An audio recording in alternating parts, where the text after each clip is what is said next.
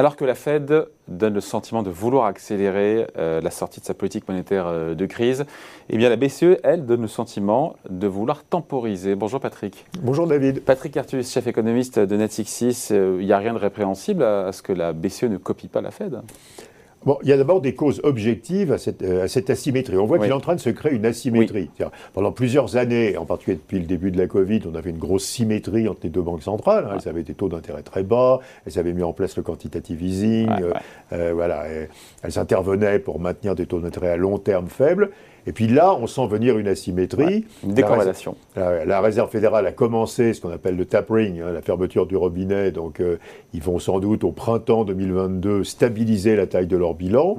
Euh, on ne croit pas qu'ils vont le faire baisser, parce que la dernière fois qu'ils ont fait baisser la taille de leur bilan, ça a été extrêmement euh, pénible. Et il a fallu qu'ils assez rapidement qu'ils reviennent à, du, à quantitative C'était en 2018. Hein. C'était 2018, début 2019. Et à la fin de 2019, alors qu'ils sont en plein boom économique, ils rouvrent le quantitative easing. Donc, mm. Donc ils ont plutôt envie probablement de stabiliser la taille de leur bilan. Et ceci, peut-être un peu plus vite même que ce qu'ils avaient annoncé, hein, compte tenu des derniers chiffres d'inflation, enfin disons d'ici le printemps prochain.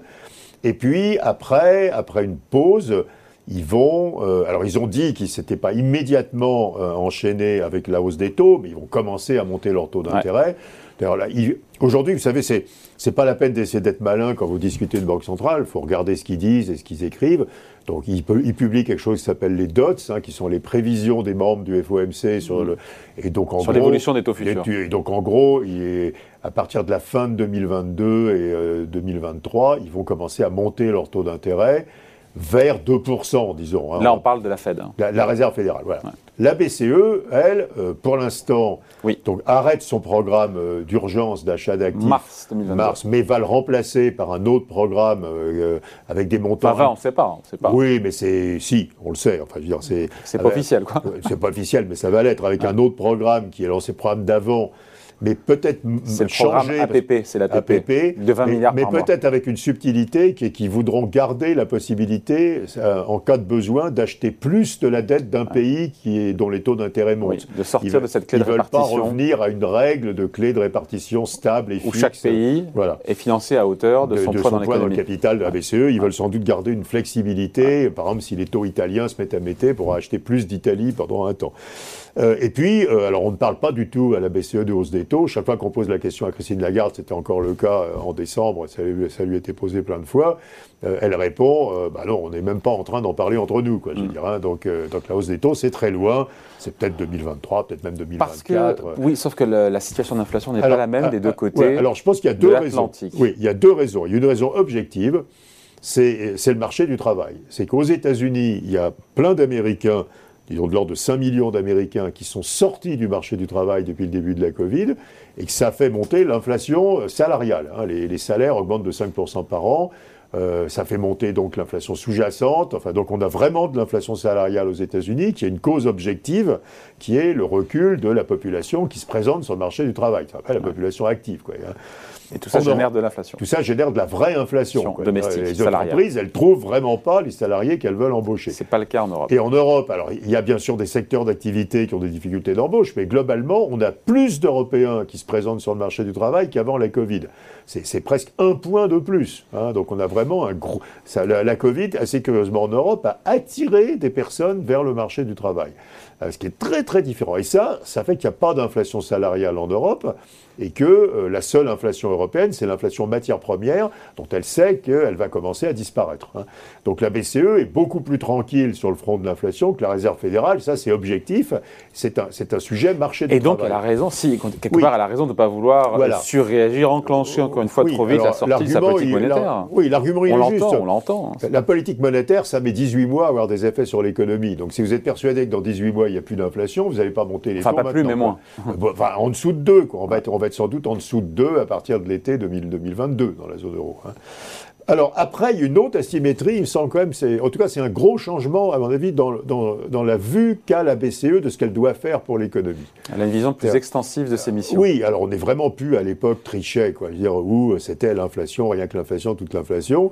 Euh, la BCE aujourd'hui, elle parle d'inflation, mais elle parle de transition énergétique, elle parle de soutien à la création des emplois. Euh, tout ça est louable, mais après il y a une question de mandat. Hein. Pas euh, sûr que ce soit dans son mandat tout ça. elle fait de la politique.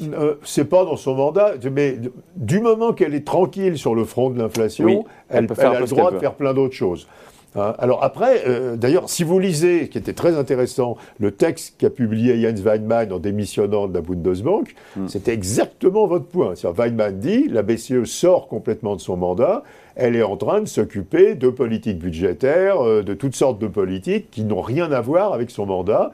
Et donc, nous sommes en train de créer un mélange des rôles hein, entre la Banque Centrale Européenne et les gouvernements qui n'est pas du tout normal. Hein. BCE, donc, qui fait de la politique, c'est ça? Ben, BCE, elle, est devenue une institution totalement politique. C'est une institution fédérale européenne et elle considère qu'elle a un rôle à jouer pour améliorer l'économie européenne pour réindustrialiser, Pour donc, euh, réindustrialiser, accélérer euh, l'amélioration des questions climatiques, euh, favoriser les investissements des sociétés, des entreprises vertes et pas des autres, créer des emplois, ramener des Européens sur le marché du travail, faire, baisser le chômage. Tout ça oui, oui, oui, on est tous d'accord.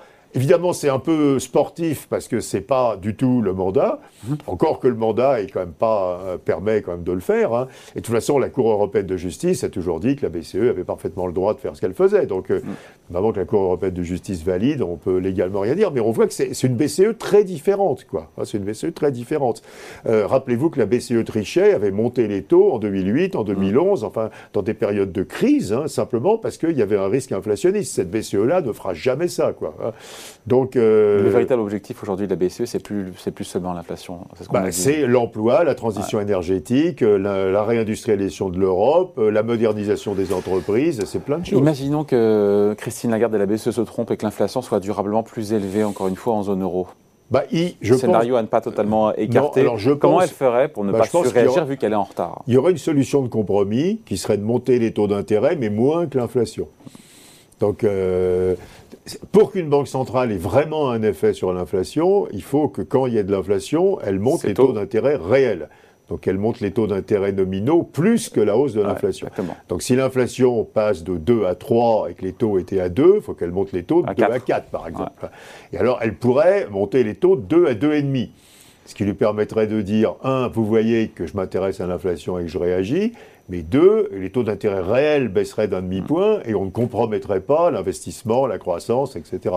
Donc je pense que le compromis qu'on pourrait avoir, c'est une réaction molle de la BCE à l'inflation, une, une sous-réaction à l'inflation par rapport à ce qu'on faisait dans, dans, les pics d'inflation du passé. Quoi.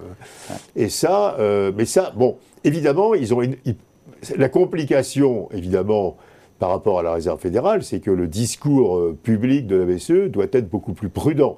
Christine Lagarde ne peut pas faire une conférence de presse en disant si l'inflation monte d'un point, je monterai les taux que d'un demi-point.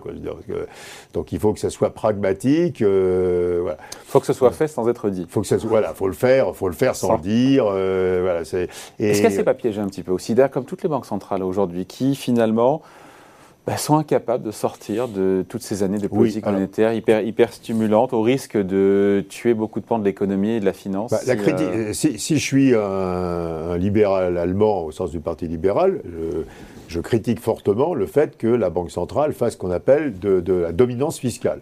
La dominance fiscale, ça veut dire que la politique monétaire a pour objet d'assurer la solvabilité des États, mm-hmm. d'empêcher qu'une crise des dettes publiques. Évidemment, la BCE fait de la dominance fiscale.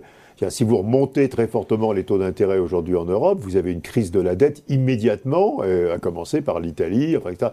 Donc évidemment, elle est piégée, mais bon, mais oui, elle est piégée, elle ne peut pas remonter les taux.